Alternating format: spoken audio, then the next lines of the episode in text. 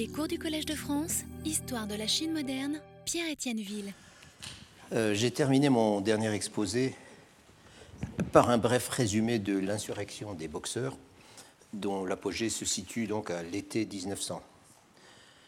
À ce moment-là, on n'a plus affaire, comme avant, euh, à des bandes dispersées d'adeptes de la boxe sacrée allant attaquer les, allant, attaquer les établissements des, des missionnaires et les villages habités par des convertis, mais on a affaire désormais à des troupes très nombreuses, des, des hordes, comme nous disent les sources occidentales, euh, qui sillonnent le territoire de la province métropolitaine, donc du, du et qui s'avèrent capables, dans certaines occasions, de s'organiser militairement euh, et d'engager de véritables batailles euh, avec l'armée régulière, ou à son côté, aux côtés de l'armée régulière, à partir du moment où euh, les chefs de cette dernière ont reçu du trône l'ordre de collaborer avec les boxeurs euh, pour chasser les étrangers de Chine. Au début de l'été, les boxeurs sont partout dans le triangle formé par les villes de Tianjin, euh, Pékin et Baoding.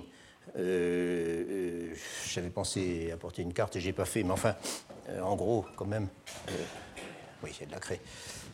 Si vous voyez à peu près, si vous figurez à peu près le, le golfe du Joli avec Pékin, Tianjin et, Baoding se trouve à peu près ici. Donc, euh, euh, donc dans cette, zone euh, proche de la, de la capitale, au début de l'été, les boxeurs se trouvent partout. et ils ont. Et Baoding est la ville est une ville importante parce que c'est celle où le gouverneur de la province du Joli, de la province métropolitaine, a son siège. Euh, et ils ont, pardon, ils ont virtuellement envahi euh, Pékin et, Tianjin. Et, c'est bien sûr ce qui a conduit les puissances à rassembler un corps expéditionnaire euh, et à se jeter dans la bataille, puisque Pékin et Tianjin sont les deux villes de Chine du Nord où il y a la plus grande concentration d'étrangers et que ceux-ci sont à présent menacés d'extermination.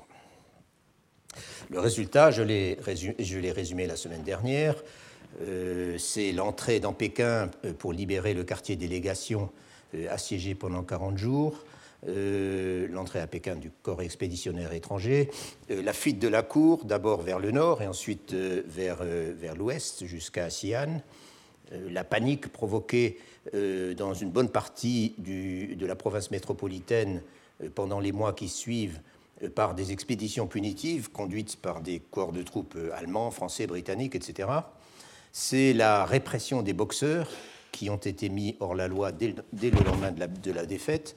Euh, et ce sont les interminables négociations avec l'envahisseur menées par les quelques dignitaires euh, laissés en arrière à Pékin, euh, qui s'efforcent tant bien que mal de garder le contact avec la cour et avec le gouvernement en exil.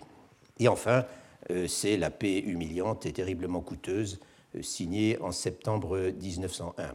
Sur tous ces, euh, sur tous ces, ces aspects, donc, euh, euh, faisant suite immédiatement à la, prise de Pékin par les étrangers, je vous avais, j'avais fait allusion la dernière fois à un article, un article de moi dont je, vous mets, dont je vous ai mis la référence sur la feuille et dont j'ai ici quelques exemplaires puisque certains me l'ont demandé que je peux, que je peux donner tout à l'heure.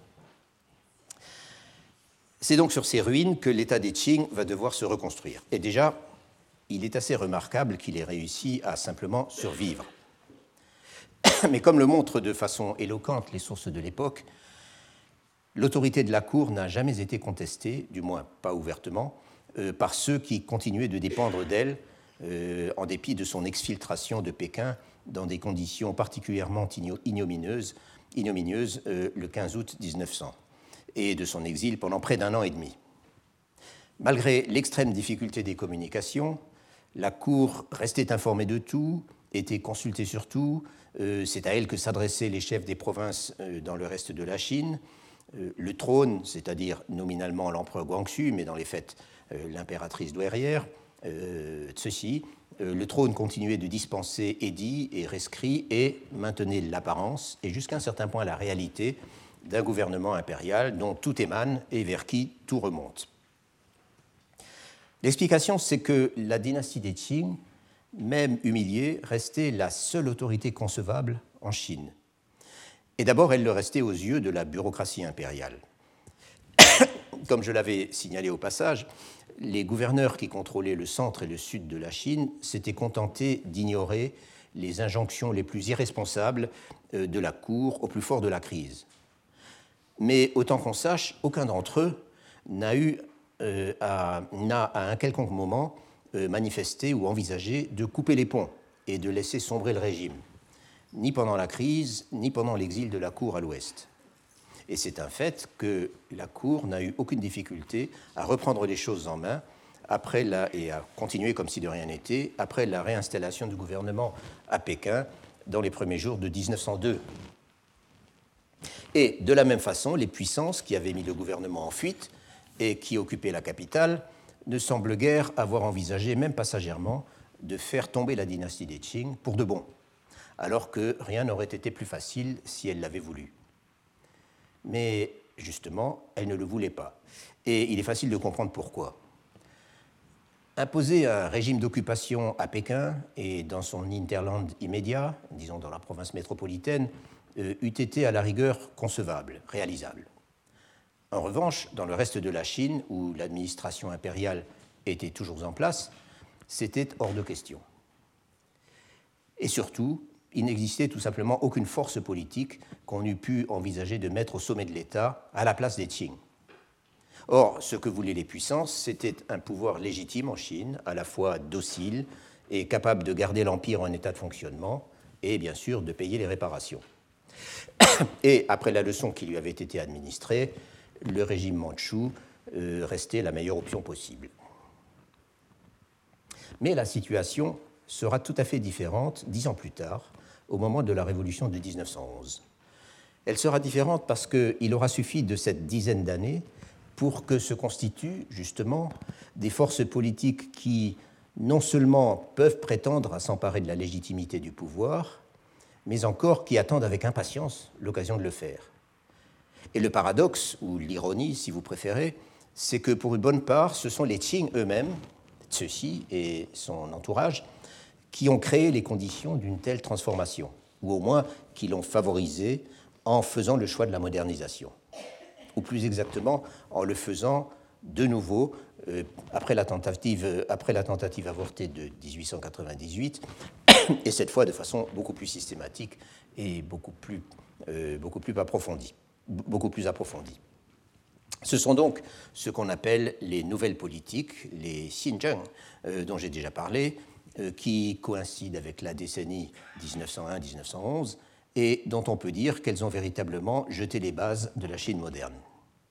Et l'important, c'est que ces nouvelles politiques ont cherché à moderniser la Chine non seulement matériellement et institutionnellement, mais aussi politiquement, du moins à partir du moment où le pouvoir a décidé de se transformer en une monarchie constitutionnelle euh, dont le modèle était le Japon et le régime de Meiji. Pour être plus précis, la dynastie Manchou s'est engagée dans ce processus de transformation politique inspiré du Japon, sur lequel je vais revenir, euh, à partir de 1906.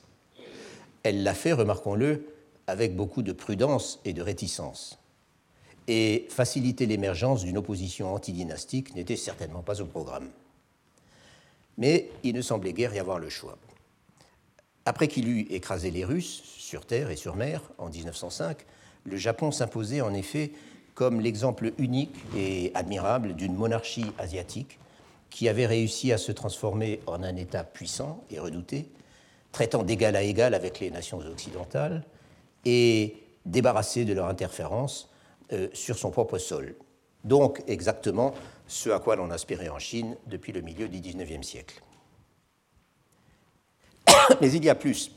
Beaucoup parmi les partisans d'une ouverture à l'Occident considérait que si le Japon s'était montré capable de tenir la dragée haute à une puissance aussi formidable que la Russie et de s'imposer comme le pouvoir dominant en Asie orientale, ce n'était pas seulement parce qu'il avait édifié un État à l'imitation des États occidentaux, qu'il s'était mis à l'école de leurs institutions et de leur culture, euh, et qu'il était devenu une puissance militaire et industrielle.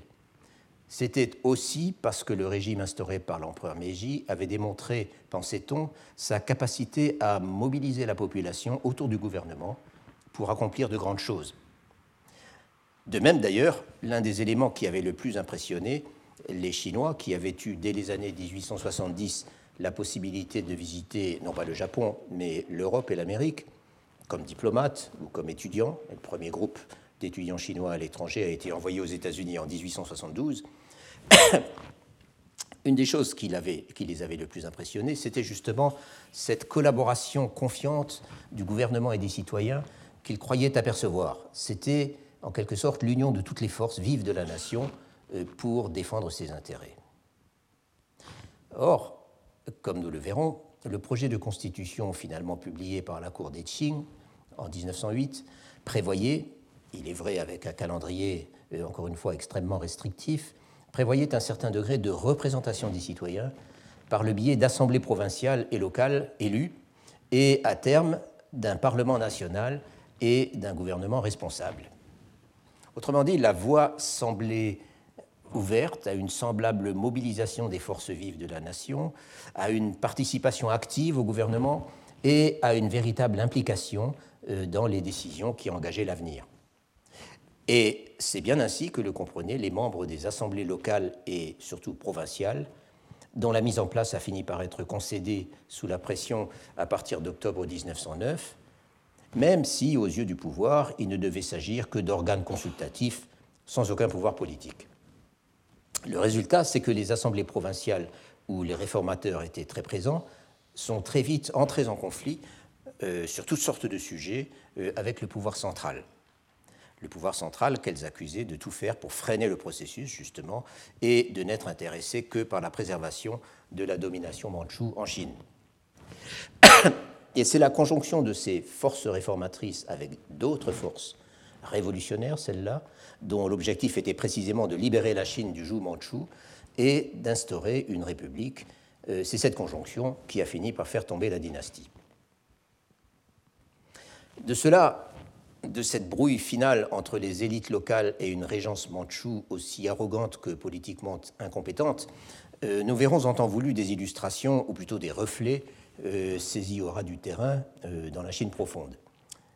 Mais avant d'y arriver, et pour que ces illustrations et ces reflets fassent sens, il me reste un certain nombre de choses importantes à dire sur l'épisode des nouvelles politiques en général. L'édit impérial qui a lancé les nouvelles politiques, sans employer bien sûr cette expression, euh, est daté du 29 janvier 1901. La cour était alors réfugiée à Xi'an et les négociations de paix engagées à Pékin n'en étaient qu'à leur début. Le texte de cet édit a été partiellement traduit ici et là, et plus ou moins bien, mais il mérite en fait d'être lu dans l'original et en entier. Et il mérite aussi d'être comparé avec l'édit du 11 juin 1898, celui qui avait inauguré les réformes des 100 jours. Contrairement à ce qu'on a parfois dit, les deux textes recommandent essentiellement la même chose, à savoir combattre le conservatisme et le laisser aller, et rechercher dans le savoir occidental ce qui pourrait être mis à profit euh, par la Chine pour devenir forte, euh, tout en préservant les fondements de la culture chinoise. Ils rappellent aussi, chacun à sa manière, que les principes de gouvernement peuvent tout à fait être changés au fil des circonstances, comme l'atteste euh, éloquemment le passé de la Chine. Et ils donnent des références depuis les classiques. Mais il y a des différences intéressantes entre les deux textes, et d'abord deux formes. Même si nous savons que le texte, l'édit de 1898, euh, avait été rédigé en consultation avec l'impératrice douairière, euh, il n'en est rien dit dans le texte proprement dit. Et l'empereur Guangxu s'exprime entièrement en son nom propre. Euh, en 1901, par contraste, c'est différent. Guangxu parle toujours à la première personne, il utilise le pronom Chen réservé à l'empereur, mais il précise bien qu'il le fait après avoir respectueusement reçu les instructions maternelles. L'expression étant Gong Cheng Tseming, les, les ordres euh, gracieux de sa mère, euh, et qu'il rendra, euh, mère adoptive en l'occurrence, et qu'il rendra compte de même à l'impératrice. Et de fait, il est parfaitement clair que c'est elle qui s'exprime dans ce texte. en effet, depuis le coup d'État de 1898, l'empereur n'était plus qu'une marionnette. Le texte contient également une attaque virulente contre les réformes de 1898, et en particulier contre Kang Youwei, ou plutôt contre le rebelle Kang Youwei, contre Kang Ni, comme l'appelle le texte. Kang Youwei, dont j'ai signalé que le rôle a été considérablement exagéré par la suite, mais qui, malgré tout, à la fin des 100 jours, était devenu une sorte d'ennemi personnel pour ceux-ci. Ici, donc dans le l'édit de 1901, ici, il est dit qu'il est pire que les typing et les boxeurs, et que ce qu'il recommandait, ce n'était pas de réformer les lois, ce n'était pas Bienfa, mais c'était bien d'y mettre le chaos. C'était Luanfa. Et l'empereur ajoute que Kang Youwei avait profité de sa faiblesse pour l'égarer, et que pour cette raison, il avait lui-même, euh, l'empereur, euh, supplié l'impératrice douairière euh, de, de reprendre la régence l'impératrice dont il affirme aussi qu'elle n'était absolument pas opposée aux réformes. Et tout cela, dans tout cela, évidemment, c'est elle qui parle. On peut aussi noter que de, cet édit de 1901 insiste beaucoup sur la dérédiction de la bureaucratie, la paperasserie, la routine et les vieilles habitudes, euh, la négligence, la pusillanimité des fonctionnaires, etc., etc. Alors que en 1898, euh, euh, Guangxu déplorait plutôt leur incapacité à s'unir et les rivalités de factions entre conservateurs et réformateurs. Enfin, l'empereur, ou l'impératrice dont il n'est que le porte-voix, euh, déplore que ce qu'on a appris jusqu'à présent des méthodes occidentales, ce ne sont que des mots, ou alors c'est comment fabriquer des machines. Autrement dit, la superficialité des techniques et non pas les principes fondateurs de l'administration à l'occidental. Et je remarque au passage que lorsque l'édit de 1898 enjoignait aux fonctionnaires d'étudier euh, le savoir occidental d'une manière qui ne fût pas justement superficielle, il employait exactement le même terme pour dire superficiel, euh, à savoir piment, c'est-à-dire littéralement la peau et les poils. D'ailleurs, poursuit le texte, depuis qu'un édit impérial sollicitant des avis a été promulgué au moment où la cour séjournait à Taïwan, au, au Shanxi, où elle s'est arrêtée trois semaines euh, en septembre 1900 avant de poursuivre vers Xi'an. Euh, euh, tous les mémoires qui ont été reçus en réponse, ou bien ne font que reproduire des articles trouvés dans la presse, et en effet la presse chinoise de type moderne s'était énormément développée depuis 1895, ou alors c'est du bavardage de lettrés, vraiment risible. Ce qui est donc demandé à présent à l'ensemble des hauts fonctionnaires, y compris les ambassadeurs postés à l'étranger, et avec beaucoup d'insistance, c'est de se livrer à une étude approfondie des grands principes de gouvernement, aussi bien en Chine qu'en Occident, et d'informer la Cour de tout ce qui, à leur connaissance, peut être adopté ou doit être rejeté ou peut être combiné, euh, et dans tous les domaines, dans le but d'assurer enfin la prospérité, la puissance et la sécurité de l'Empire. Et pour cela, il dispose de deux mois. Comme en 1898, donc, les choses ont été lancées à l'initiative du trône, tout en répondant à une, attente formulée par de larges secteurs de l'opinion informée. Malgré tout, encore une fois, le ton n'est pas le même. Contrairement à l'édit de 1898, qui sollicitait les énergies de tous, depuis les aristocrates et les hauts fonctionnaires jusqu'aux lettres ordinaires et aux gens du peuple, celui de 1901 ne s'adresse qu'au gratin de la haute bureaucratie c'est bien le sommet de l'État qui doit prendre les choses en main, euh, qui. Et il ne s'agit plus d'aborder les choses euh, de la manière brouillonne euh, qui avait compté pour beaucoup dans l'échec des réformes en 1898. Et justement, pour éviter cette manière brouillonne, un organisme indépendant appelé le Bureau pour la supervision des, affaires politiques, donc le Tuban Chengwuchu, est mis sur pied peu de temps après euh, pour centraliser, sélectionner et évaluer les propositions reçues et aussi pour relancer les gouverneurs euh, qui n'ont pas répondu à l'appel à proposition euh, alors que quatre mois se sont déjà, écoulés. Et c'est ce même bureau qui devra superviser la mise en œuvre des politiques sélectionnées. Et le mot choisir, faire un choix dans, un ensemble de possibilités, en chinois, revient à plusieurs reprises dans tous ces textes. Euh, donc pour euh, euh, superviser la mise en œuvre des politiques sélectionnées aussitôt que la Cour sera de nouveau installée à Pékin. Ce bureau de supervision est composé d'un prince mandchou, de quelques grands secrétaires et du ministre des Finances, tous des fidèles du trône. Tandis que les deux principaux gouverneurs généraux basés dans le moyen Yangtze, à savoir Zhang Zhedong, dont j'ai déjà parlé, ainsi que Liu Kuni, euh, sans doute les deux modernisateurs les plus chevronnés à ce moment au sein de l'appareil d'État, euh, que ces deux gouverneurs donc sont désignés comme correspondants. Tout cela est donc on ne peut plus représentatif de l'extrême centralisation qui a prévalu pendant tout l'épisode des nouvelles politiques, et aussi de la volonté d'aller de l'avant. Certes, le texte compare les réformes nécessaires à une sorte de réajustement, euh, comme en faisaient déjà les anciens, est-il dit littéralement, comme s'il ne s'agissait, pour, pour reprendre l'image employée, que de changer une corde de la cithare et de la retendre. Euh, Autrement dit, comme si le but recherché était en fin de compte d'adapter les institutions nationales un contenu inspiré de l'étranger, partiellement inspiré de l'étranger, euh, plutôt que de tout changer. Mais dans les faits, l'impératrice ceci semble bien avoir été disposée dès le départ à transformer les institutions du gouvernement euh, central de façon assez drastique. Et il faut reconnaître que son leadership dans toute cette affaire ne manque pas d'impressionner. Quant à la question de sa sincérité, les auteurs ont tendance à dire tout est son contraire.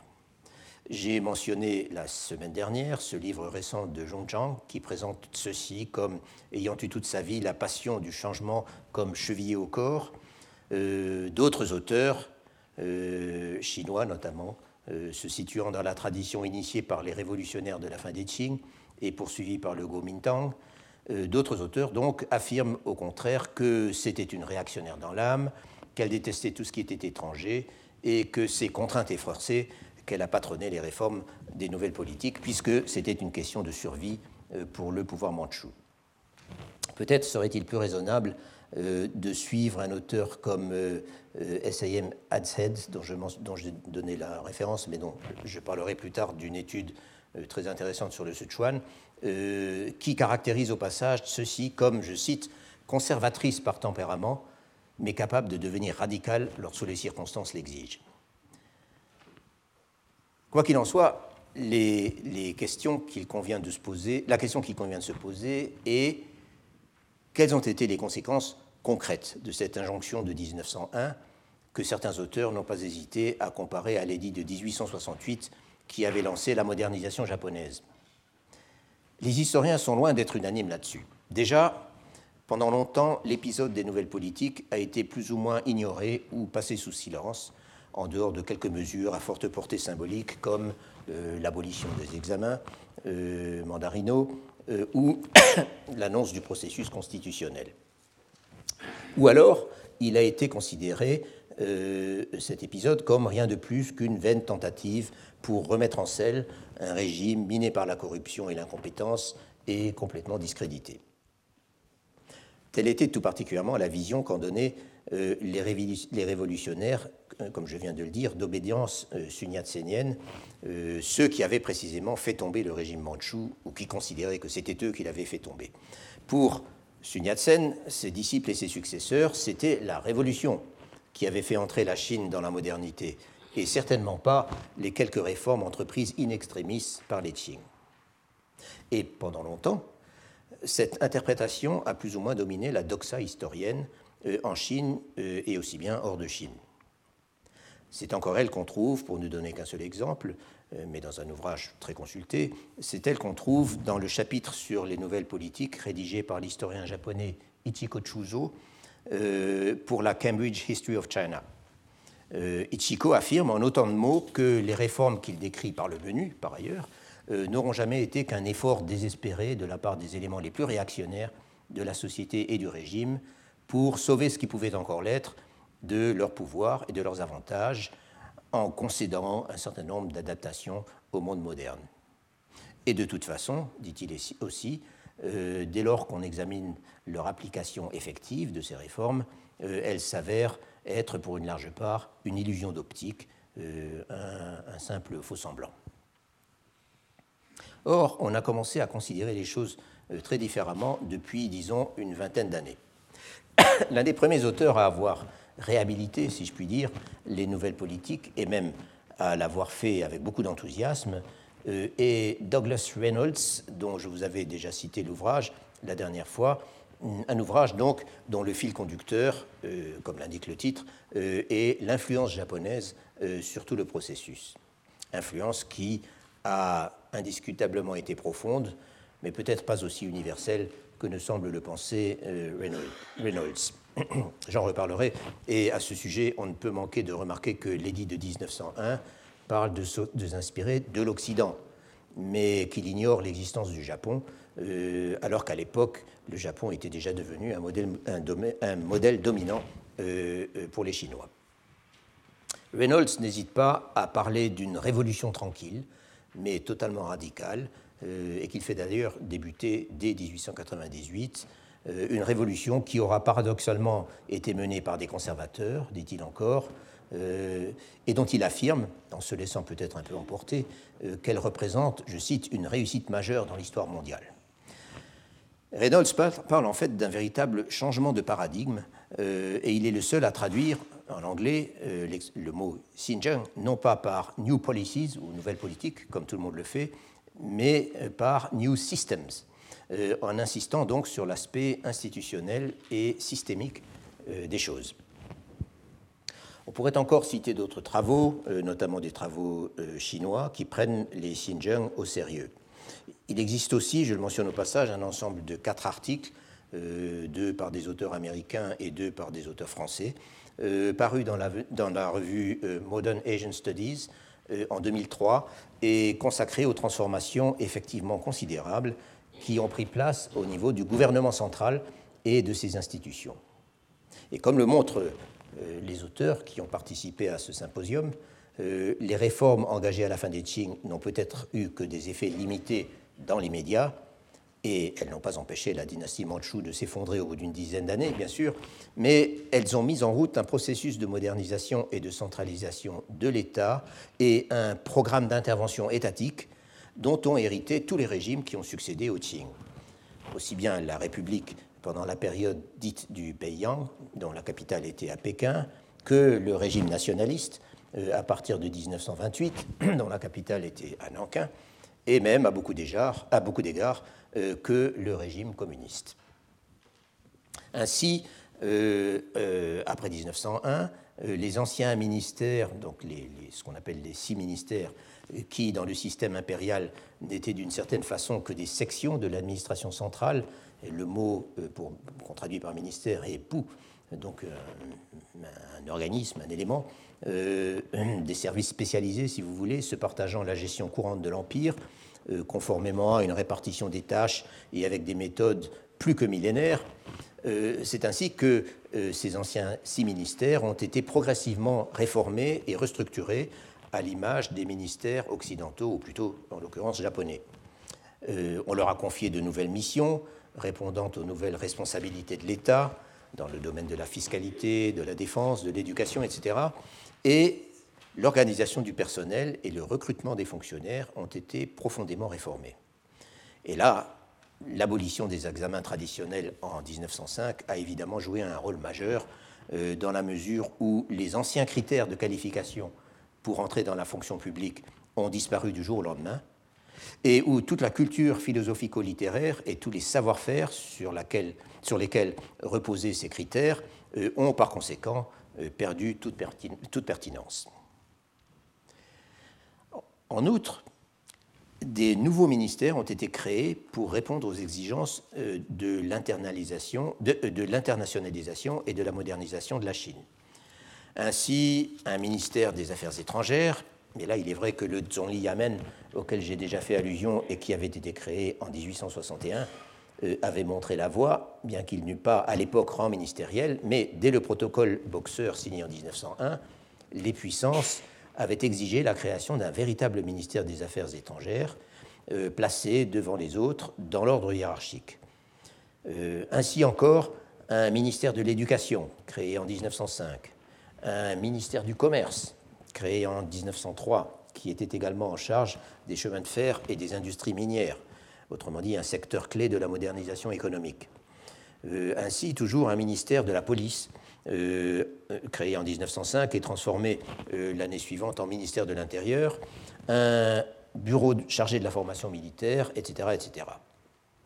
Et après la réorganisation de l'État en 1906, dont je vais reparler et qui a donné une nouvelle impulsion aux nouvelles politiques, euh, une série d'autres ministères, euh, à l'imitation du Japon, ont été encore mis sur pied.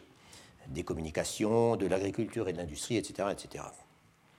En somme, il s'agissait de mettre en place des institutions centrales qui permettraient à l'État de prendre en charge la modernisation du pays et de le faire de façon concertée et cohérente. Et ces institutions, encore une fois, ont été reprises telles quelles ou avec peu de modifications par les régimes qui ont succédé à l'Empire. La question qui se pose évidemment à partir de là est celle de l'impact de ces nouvelles instances sur le terrain, dans les provinces, de ce qu'elles ont été en mesure ou non de réaliser, du degré auquel leurs décisions ont été suivies des faits, et où exactement, pourquoi, etc. Et c'est aussi la question, celle du degré effectif de contrôle que ces instances exerçaient de leurs relations avec les pouvoirs locaux, que ces pouvoirs fussent formels ou informels, euh, et ainsi de suite. Quand bien l'on pense, il est extrêmement difficile de donner une réponse générale. Cela étant, il semble hors de doute, il est hors de doute, que l'environnement administratif, économique, éducatif, matériel même, dans lequel vivaient les Chinois, a commencé à changer, parfois de façon marginale, parfois très sérieusement, sous l'impulsion du pouvoir central et des politiques qu'il promouvait. Mais ça a été de façon très irrégulière, suivant les régions et les, localités. Il s'agissait, dans certains cas, j'ajoute, il s'agissait dans certains cas de véritables nouveautés, comme par exemple la création d'une police et d'un système de prison moderne. Euh, nous en verrons plus tard des exemples. Euh, et l'on peut en dire autant, probablement, même certainement, des efforts pour créer de nouveaux codes juridiques euh, une nouvelle législation commerciale, etc. Encore qu'en 1911, beaucoup de ces projets étaient loin d'avoir complètement abouti. Autre exemple, la loi ordonnant l'établissement de chambres de commerce dans tout le pays, qui créait un nouveau type d'institution et dont tout indique qu'elle a très vite introduit une nouvelle dynamique dans les pratiques commerciales et dans les relations entre les marchands et l'État. Dans d'autres cas, en revanche, l'objectif était plutôt de reprendre en main et d'étendre à tout le pays des réformes qui avaient été engagées ici et là avant 1901 et parfois bien avant. Et là, je pense bien sûr à la mise en place d'une hiérarchie d'écoles modernes, s'inspirant du modèle japonais et dispensant un enseignement, partiellement euh, occidentalisé, euh, ou encore euh, au développement des chemins de fer, qui avaient été euh, initié également à l'époque du mouvement des affaires occidentales. Euh, et bien sûr, je pense à l'édification de forces armées organisées, entraînées et équipées euh, suivant les normes occidentales et japonaises. Et là aussi, il y a eu des antécédents importants dès avant 1900. Dans ces trois domaines, donc, l'éducation, les chemins de fer, les forces armées, les nouvelles politiques n'ont pas tout inventé. Mais elles ont cherché, non sans succès, euh, mais parfois non sans problème, et ça nous le verrons euh, en matière ferroviaire, justement à propos du Sichuan, euh, elles ont cherché à renouveler, à systématiser et le plus possible à contrôler des secteurs où la modernisation avait déjà été mise en route. Le problème, c'est qu'au lendemain de la crise des boxeurs, l'État des Qing était désespérément à court de moyens, avec des indemnités de guerre énormes à payer annuellement. Le problème, c'était ensuite que pour cette raison, toutes ces nouveautés devaient être financées à coût de nouvelles taxes euh, décidées au coup par coup et dans un cadre local, ou alors en s'endettant auprès de consortiums bancaires étrangers. Et c'était que, de ce fait, les réformes étaient susceptibles de rencontrer beaucoup de résistance et d'hostilité. En effet, l'innovation peut être, dans tous les cas, difficile à imposer lorsqu'elle se heurte à des intérêts ou à des traditions euh, bien installées, mais lorsque l'État qui l'édicte n'a pas les moyens de financer ces réformes et doit prélever les ressources indispensables sur ceux-là même qui sont supposés en, bénéficier, cela pose alors euh, bien plus de problèmes encore. Et nous rencontrerons, encore une fois, quelques exemples tout à fait concrets de ces contradictions euh, et des troubles qu'elles étaient susceptibles euh, de provoquer. Et puis, il y a la dimension proprement politique à laquelle j'ai déjà fait allusion. L'événement clé, nous l'avons vu, c'est la victoire du Japon contre la Russie en 1905. Et c'est un événement, euh, effectivement, dont il est difficile d'exagérer le retentissement. Euh, et pas qu'en Chine, bien sûr. En Chine, en tout cas, la victoire japonaise a été vue comme une victoire du constitutionnalisme de Meiji contre l'autocratie russe, comme la preuve qu'une nation gouvernée par une monarchie constitutionnelle était plus forte qu'une nation sous la coupe d'une monarchie absolue. Euh, plusieurs, personnages influents dans la haute bureaucratie avaient commencé à faire campagne en fait pour une constitution dès 1904, donc dès l'année euh, précédant euh, le conflit ou plutôt l'année du début du conflit entre les Japonais et les Russes. Mais c'est seulement après la victoire du Japon qu'un puissant mouvement d'opinion s'est fait jour, aussi bien dans la bureaucratie que parmi le public éduqué, aux yeux duquel, un courant aux yeux duquel la seule voie pour que la Chine arrive à résoudre ses problèmes et à acquérir indépendance et respect, c'était d'adhérer au constitutionnalisme. Et du côté du pouvoir également, on a senti que le triomphe du Japon était le signe que les réformes décidées jusqu'alors n'étaient pas suffisantes et qu'il fallait trouver un moyen de se reconnecter avec le pays. L'une des, des, premières conséquences, et pas des moindres, ça a été de hâter l'abolition des examens mandarinaux euh, dont j'ai signalé euh, tout à l'heure les effets. En réalité, il ne s'agissait que de confirmer le caractère obsolète de cette institution plus que millénaire et de son inégation complète au regard du nouveau système d'enseignement euh, dont la généralisation dans tout l'Empire avait été édictée en 1904. Mais engager la Chine dans la voie constitutionnelle était une autre chose. Comme le trône était, comme le trône était assailli d'appels en ce sens, on a donc commencé par envoyer une délégation de saints dignitaires, accompagnée d'une suite nombreuse, euh, examiner la question en Europe, aux États-Unis et au Japon. Quand ils reviennent, six mois plus tard, leur évaluation est plutôt positive et surtout ils concluent que, pour des raisons de proximité culturelle, le système japonais semble être le mieux adapté à la Chine. Les mêmes personnages font également remarquer qu'une constitution habilement rédigée permettrait en fait de renforcer les prérogatives du pouvoir central et donc de la dynastie au lieu de les diminuer, et cela tout en ralliant l'opinion publique. Ceci convoque donc un petit groupe de hauts dignitaires pour discuter de la question et, en dépit de certaines oppositions, il est décidé d'aller de l'avant. Le 1er septembre 1906, un édit impérial euh, proclame donc qu'il est nécessaire de se convertir à une forme constitutionnelle de gouvernement, mais il affirme aussi que le pays n'est pas encore prêt, qu'il faut d'abord réformer l'administration, éduquer la population, etc., et que cela va prendre plusieurs années.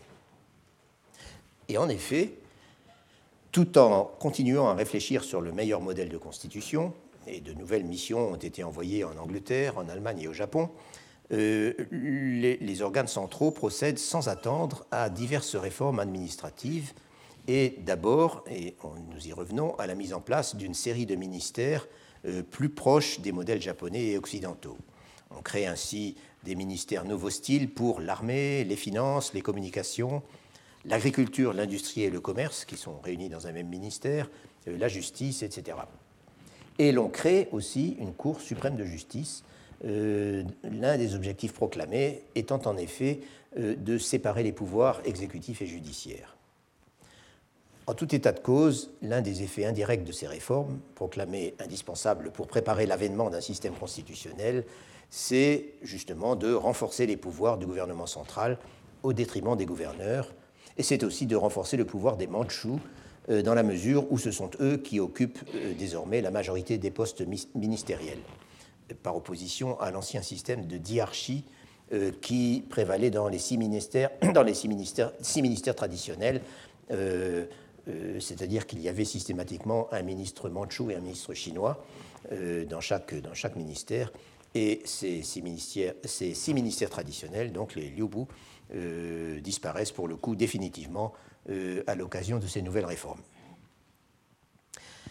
S'il fallait sommairement décrire la suite des événements, je parlerai peut-être d'une course de lenteur du côté du pouvoir et d'une pression incessante de la part d'un public de plus en plus large. Le contraste tient aussi au fait que le public aspire à la création immédiate d'un Parlement et d'assemblées provinciales et locales dotés d'un maximum de pouvoir, et d'une véritable capacité d'intervention, alors que dans la vision de la Cour, tous les pouvoirs, et d'abord l'existence même de la Constitution, doivent émaner du trône. Et c'est bien pourquoi c'est le modèle japonais qui a été adopté.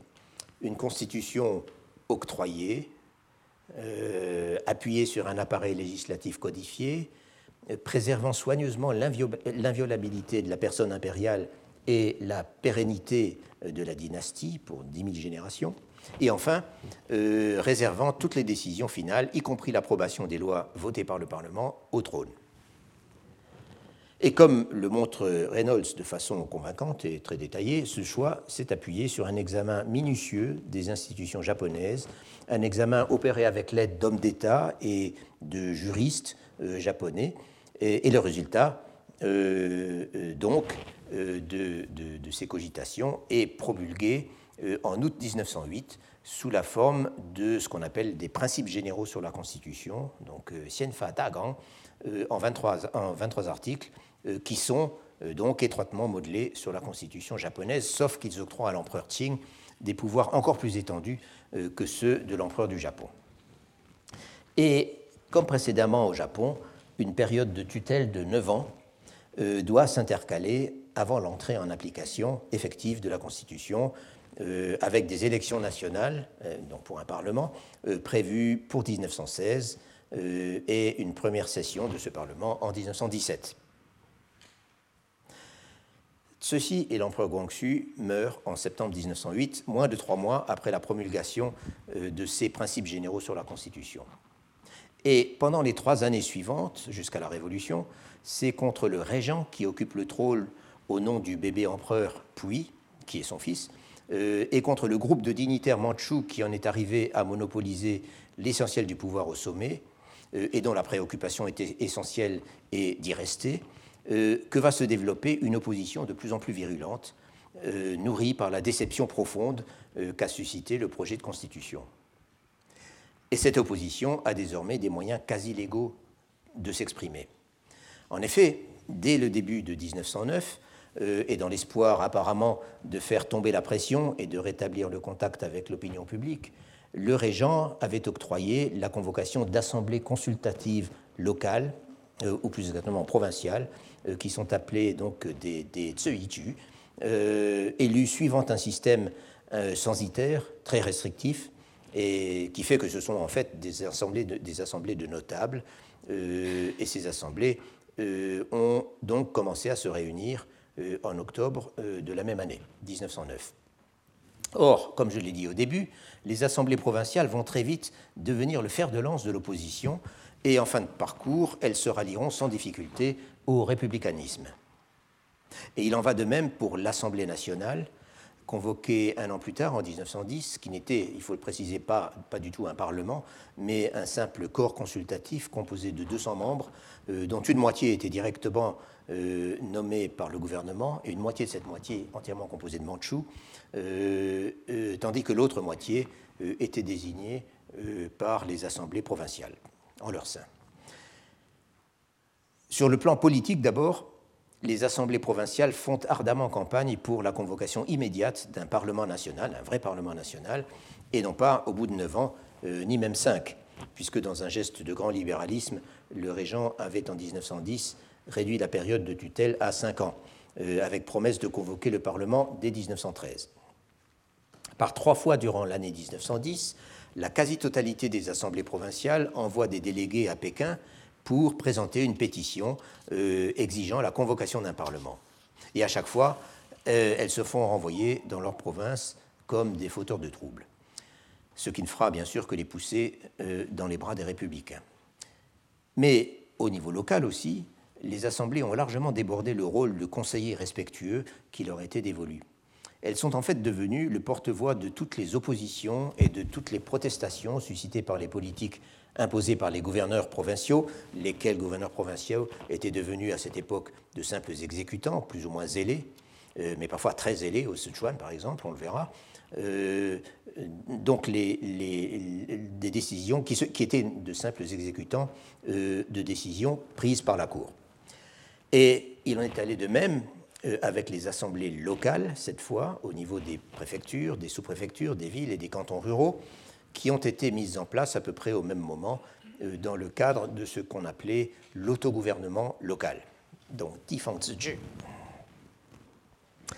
Et là, nous retrouvons le, niveau régional et local auquel se situent les textes autobiographiques que j'examinerai euh, à partir de la fois prochaine. Comme je l'ai déjà indiqué, la région où se situe le premier de ces textes est le Sichuan. Or, il se trouve que pendant les années ultimes de la dynastie des Qing, le Sichuan a été à la pointe de l'opposition et des protestations euh, que je viens d'évoquer, à tel point euh, qu'à ce qui est devenu la date officielle du début de la Révolution de 1911, autrement dit euh, celle de la mutinerie qui a éclaté à Wuchang, la capitale du Hubei, soit donc le 10 octobre 1911, à cette date, donc, la plus grande partie du Sichuan se trouvait depuis plus de deux mois déjà dans une situation d'insurrection généralisée. La revendication constitutionnelle n'était en fait qu'une partie du problème. Les troubles qui ont éclaté en juin 1911 à Chengdu, la capitale du Sichuan, puis dans le reste de la province, et qui ont fini par faire tomber le gouvernement provincial, avaient pour origine un grave, conflit euh, qui opposait euh, les notables du Sichuan, euh, ainsi qu'une partie non négligeable de la population, au gouvernement central à propos d'un projet ferroviaire. J'expliquerai le moment venu les tenants et aboutissants de cette affaire, dont je dois cependant dire qu'on ne rencontre que des échos très indirects, qu'on n'en rencontre que des échos très indirects dans l'autobiographie de Liu Duanfen. Mais il se trouve aussi que cette autobiographie couvre exactement les années du conflit autour de la Constitution, 1908-1911, et que les problèmes locaux dont elle parle, euh, considérés du point de vue de l'administration locale, bien sûr, puisque Liu Duanfen était magistrat, euh, sont absolument typiques de la période des nouvelles politiques, euh, des nouveautés qu'elle a introduites dans la vie locale, jusque dans les endroits les plus reculés, et le plus souvent des tensions et des conflits suscités par ces nouveautés. Mais avant d'aborder tout cela, donc dès le début de la fois prochaine, je voudrais m'autoriser euh, encore aujourd'hui un petit retour en arrière, même si cela doit nous retarder un peu. Je voudrais revenir un instant sur la personnalité et sur l'attitude de ceci, de l'impératrice douairière.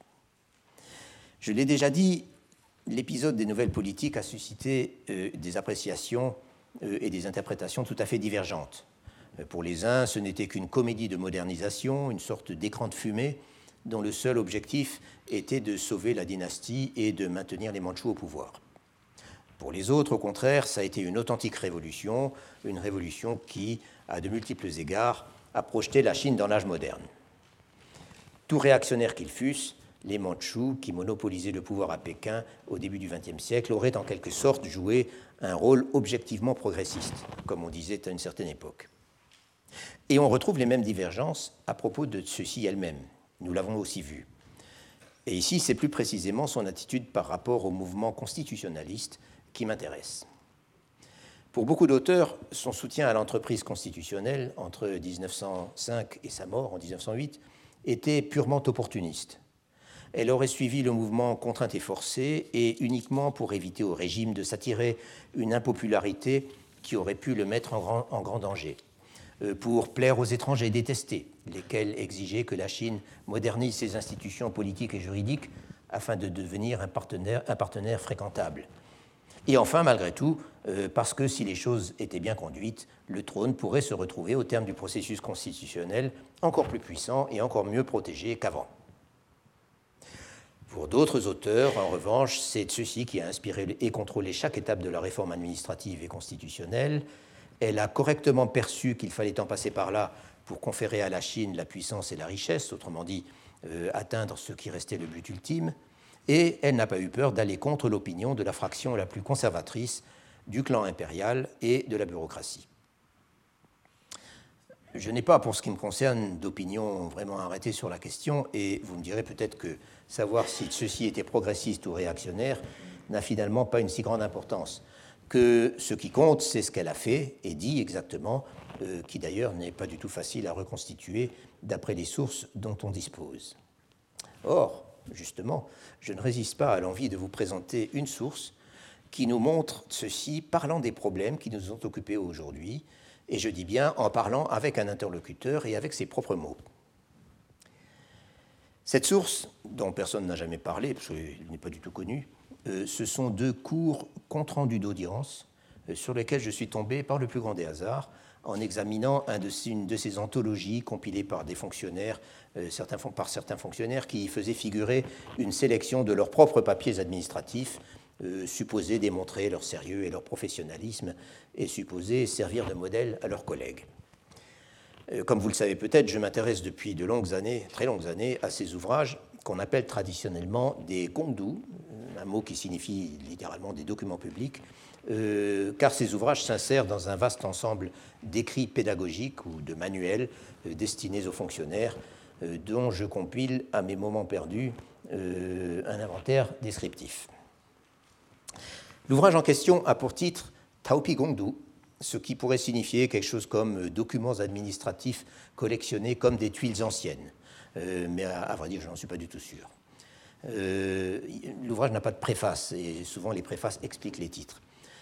Son auteur est un certain Liu Juti, dont nous savons seulement qu'il est né en 1868, qu'il a, parce qu'il donne son âge pendant l'audience, qu'il a passé le doctorat en 1895 et qu'il était originaire de la sous-préfecture de Qinghai, euh, dans la province métropolitaine. Le livre a été publié en 1911 au Anhui, euh, province où Liu Zhuti, euh, Liu a en effet exercé les fonctions de préfet à Huizhou, pour être précis. Ce sont donc des documents et des correspondances rédigées dans ces fonctions de préfet de Huizhou qui forment la matière proprement dite du Taopi Gongdu. Et soit dit en passant, on y trouve beaucoup de choses euh, tout à fait intéressantes sur la façon dont les nouvelles politiques étaient appliquées euh, sur le terrain.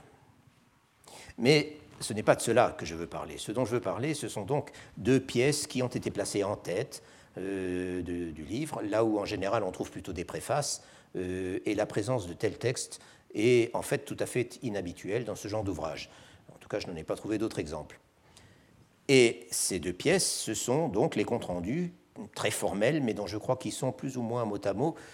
Les échanges sont en fait cités en langue parlée. Euh, les comptes rendus de deux audiences que Liu Zhuti a eues avec l'impératrice douairière euh, et l'empereur Guangxu euh, en 1906 et 1907, donc en plein débat sur les problèmes constitutionnels. Ces audiences étaient une opération tout à fait routinière pour Li Qing. L'empereur recevait systématiquement les nouveaux nommés de quelque rang qu'ils fussent, euh, parfois aussi les fonctionnaires qui avaient fini leur terme euh, dans un poste donné. Et à l'occasion de ces audiences, il leur posait, qui étaient très brèves, il leur posait quelques questions, euh, et au XVIIIe siècle en tout cas, il prenait quelques notes sur une fiche qui était ensuite archivée au palais. Ces audiences, en fait, permettaient aux empereurs d'avoir un contact personnel, fut-il de quelques minutes, avec la totalité des fonctionnaires du cadre régulier, et elles étaient supposées entretenir la loyauté et l'engagement de ces fonctionnaires dans la mesure où voir son empereur en personne, ce n'était quand même pas une petite expérience. On ne semble pas avoir suivi cette pratique euh, sous les dynasties précédentes, mais euh, les empereurs Qing, euh, pour ce qui les concerne, s'y sont conformés scrupuleusement et jusqu'au dernier jour de la dynastie.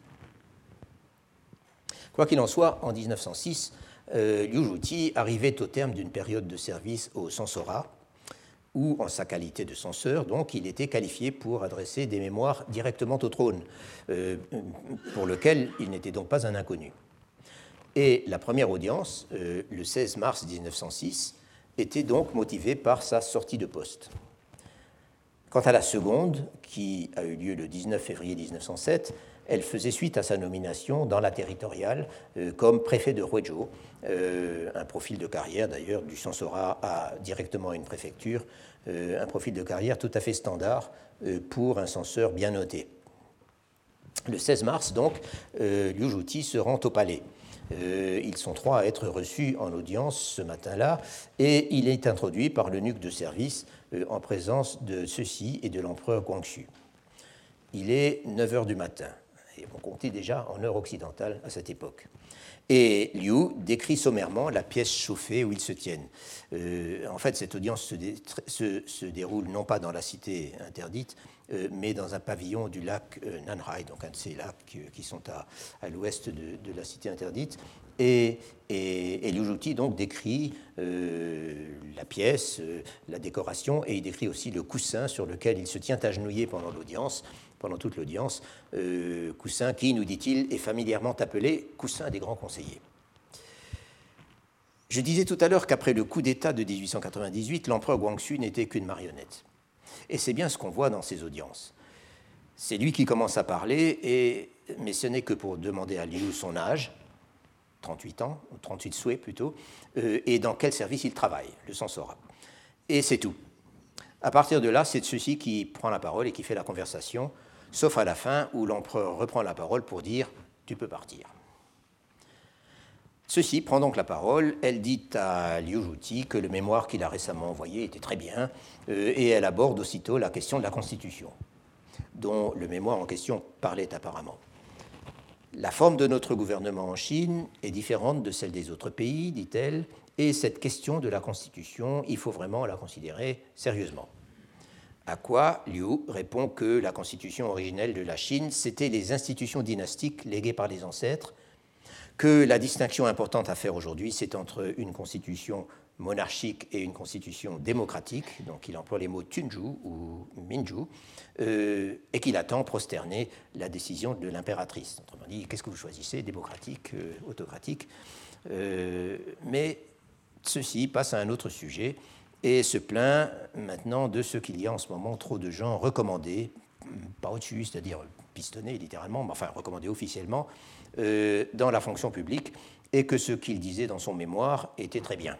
Mais nous ne savons pas ce qu'il disait. Puis, après quelques questions banales sur la carrière de Liu à l'Académie Ranlin et au Sensora, euh, ceci l'interroge sur l'Académie du Zheli, euh, Xuetang.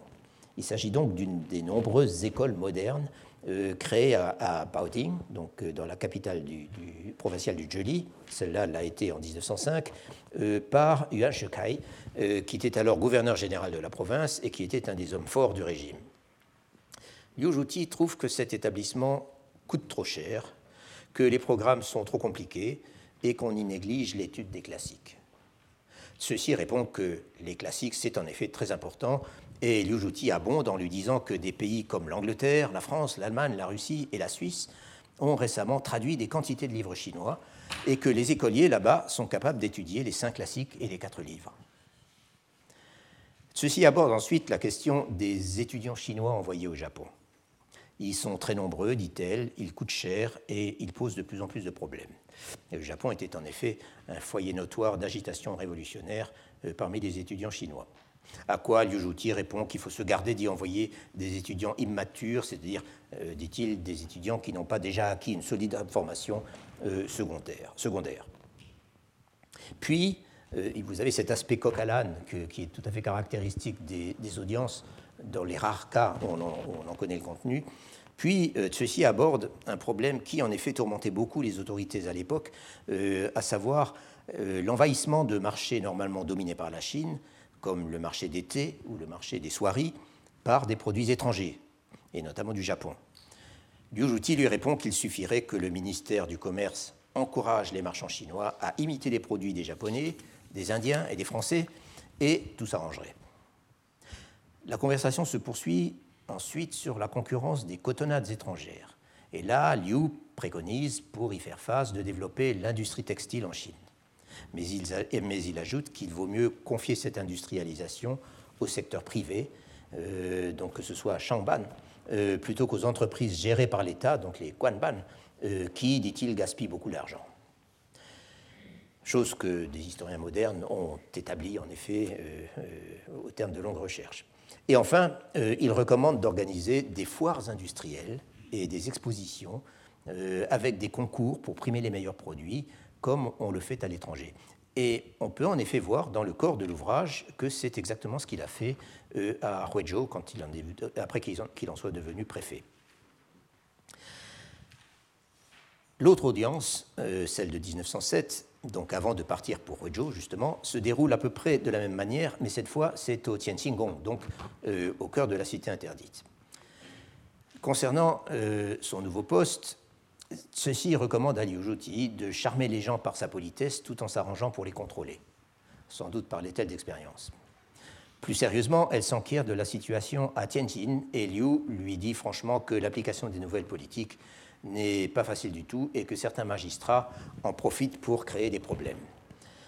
À quoi de ceci répond que les fonctionnaires locaux se moquent en effet des souffrances du peuple et que s'il n'y avait que des bons fonctionnaires, et en particulier des bons magistrats, on n'aurait aucun problème pour devenir riches et puissants, pour devenir euh, euh autrement dit l'ambition du pays tout entier euh, et l'objectif de tous les programmes de modernisation euh, depuis un demi-siècle.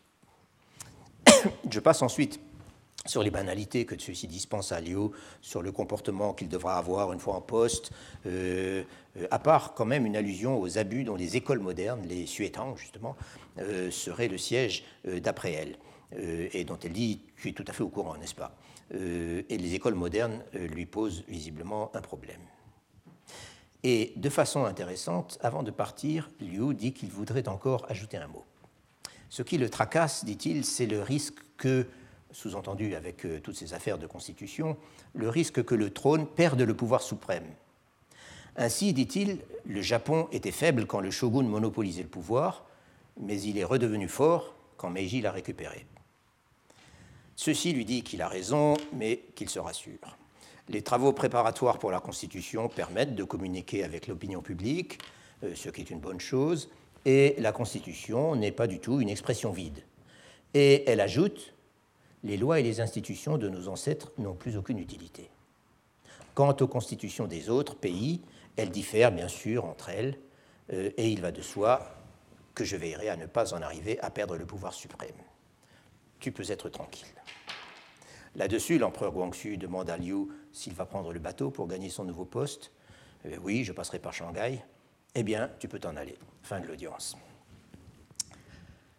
Tout cela ne contient pas de grandes, révélations, bien sûr. Encore que je trouve certaines déclarations de l'impératrice douairière assez frappantes.